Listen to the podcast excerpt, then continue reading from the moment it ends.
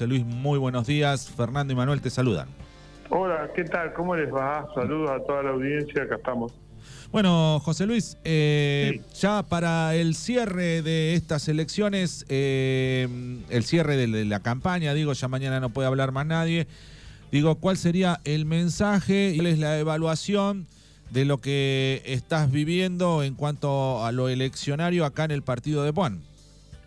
Bueno, mira, yo he andado mucho más en Darreguire que en ningún lado, pero bueno, eh, bien, yo creo que estamos bien, tenemos todo el mundo te recibe bien, no todos nos van a votar, por supuesto, pero es muy bueno. En la campaña se ha trabajado bastante. Y bueno, tenemos lo que tenemos un buen proyecto, una buena cosa. Hemos conversado sobre esos temas, que es lo más importante, y nos sentimos muy, muy conformes con, con lo que hemos hecho. Después la gente dirá si sirvió lo que hicimos o no.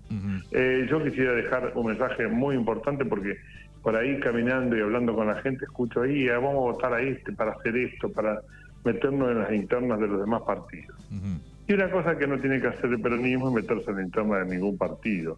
Cada cual tiene que cosechar los votos que la gente quiera por motos propios. Eso de que voy a sacar a este para que no esté aquel, viste, no sirve. Sí, entiendo. Nosotros tenemos que tener un buen colchón de votos en las primarias para salir fortalecidos para la general. Entonces necesitamos que todos los compañeros, por lo menos, o quien no sea compañero pero nos quiera apoyar con el voto, que lo haga con toda la, seguridad de que nosotros vamos a responder a eso. Vamos a trabajar para, para mejorar el distrito porque tenemos muchas ideas y que en realidad el cambio en el distrito no es más de lo mismo, sino justamente es que por una vez después de 24 años pueda gobernar el peronismo, que van a ver, les puedo asegurar que se va a notar el cambio.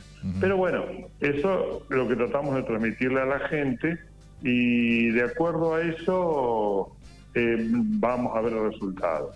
Yo creo que hay un gran desgaste del gobierno. Eh, la interna que tienen es, bueno, es lo mismo, porque el desgaste está, porque las políticas son las mismas, porque eh, no van a poder hacer cosas que nosotros sí.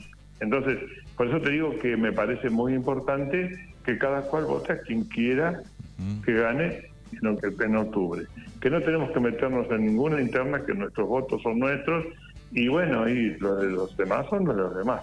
Y me parece que cada cual busque el voto, me parece bárbaro. Porque nosotros pensemos que como estrategia electoral es bueno eso, es una pavada. No tenemos la capacidad de hacer eso de ninguna manera.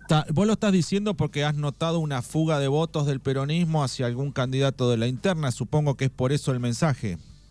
Claro, no, porque me dicen, ahora en las primarias vamos a votar a tal y después en las generales vamos a votar a ustedes. Eso a nosotros no nos sirve.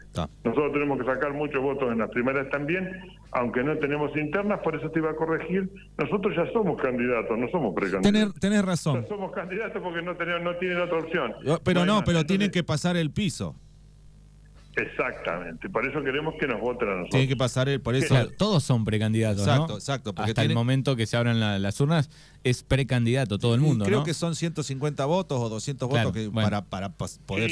Obviamente, históricamente por los números, sí. Nosotros consideramos que eso lo vamos a alcanzar, pero no tenemos duda de eso. pero Lo, que, lo que te decimos es que eh, uno ya está lanzado hacia, el, hacia octubre no estamos, esto para nosotros es un trámite que tenemos que hacer, pero que tenemos que tener gente que nos apoye, porque si no, eh, yo creo que en general en la política la militancia se ha perdido mucho, la gente habla pero no trabaja, es muy difícil trabajar para la comunidad, nadie quiere gastar su tiempo en trabajar para la comunidad, entonces yo eso es lo que noto, porque veo que, que militancia, militancia como había antes, como yo conocí, como mi anterior candidatura, cuando eh, no la veo, no la veo, no sé qué va a hacer la gente, la verdad que me resulta bastante extraña la elección, pero no veo ese entusiasmo para nada. Entonces, bueno, decimos que tienen que ir a votar, la responsabilidad del ciudadano es cumplir con la democracia, si no, eh, está fallando en alguna cosa. Está. Bueno, José Luis, eh, ese era el mensaje eh, y no sé si querés agregar ya para, para cerrar, eh, agregar algo más. Nada, con llamar a todos los, compañeros y los que nos quieren votar, decirle que vamos a tratar de hacer lo mejor posible por el distrito y que bueno, que alguna vez, después de tantos años de estar sin gobierno nos apoyen, que van a notar una diferencia importante. Muchas gracias. Fernando. Muchas gracias, eh, doctor. Eh, así pasaba la palabra de José Luis Amato, candidato a, primer concejal por la Unión por la Patria. Bueno, muy bien. Han pasado todos los concejales, eh, candidatos a concejales, candidatos a, intendente durante todo este lapso. Este fue el, cierre de nuestro también, de, Mañanas Urbanas. Exactamente, así que le agradecemos a todos por habernos escuchado y por ahí alguno me dice, che, siempre tenés algo. Bueno, nosotros justamente el sentido de la radio es poder brindarle la palabra al que... Y que la gente conozca a quién puede votar, ¿no? Y sí, porque para hablar de, no sé, de la reta, de, de Burlich o de Massa están los canales nacionales. Nosotros tenemos que hacer hablar a los candidatos nuestros, de nuestros pueblitos. Así que nada, para eso tenemos una radio comunitaria como Libertad. Exactamente.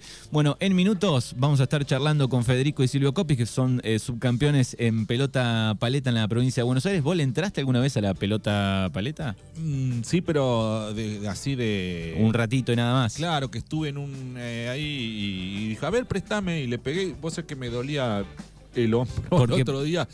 Eh, parece fácil, no es igual que el paddle. Sí, y, y googleale y preguntale a Silvio, oye, yo me acuerdo que se vendían las paletas Vasquito.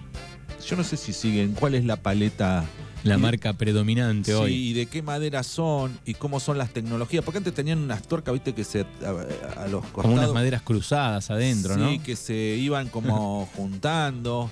Eh, también importante el grip para que no se te escape, porque se te escapa la paleta. Ha pasado que se la partís alguno, ¿viste? Sí, a mí me pasó una vez que estaba mirando un partido acá en Club de Regueira y una, uno de los participantes enojados sacudió la, paleta y me pasó bastante cerca, en la pared. Sí.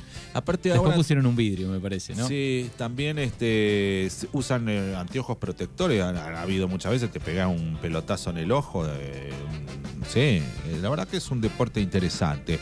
Y viejo deporte, ¿no? Y acá en Darregueira, la, la cancha de paleta del Club de Regueira, no sé desde qué año está, preguntarle también. Histórica. Pero, histórica yo desde que nací vi la cancha de paleta, no sé cuántos años atrás, pero bueno.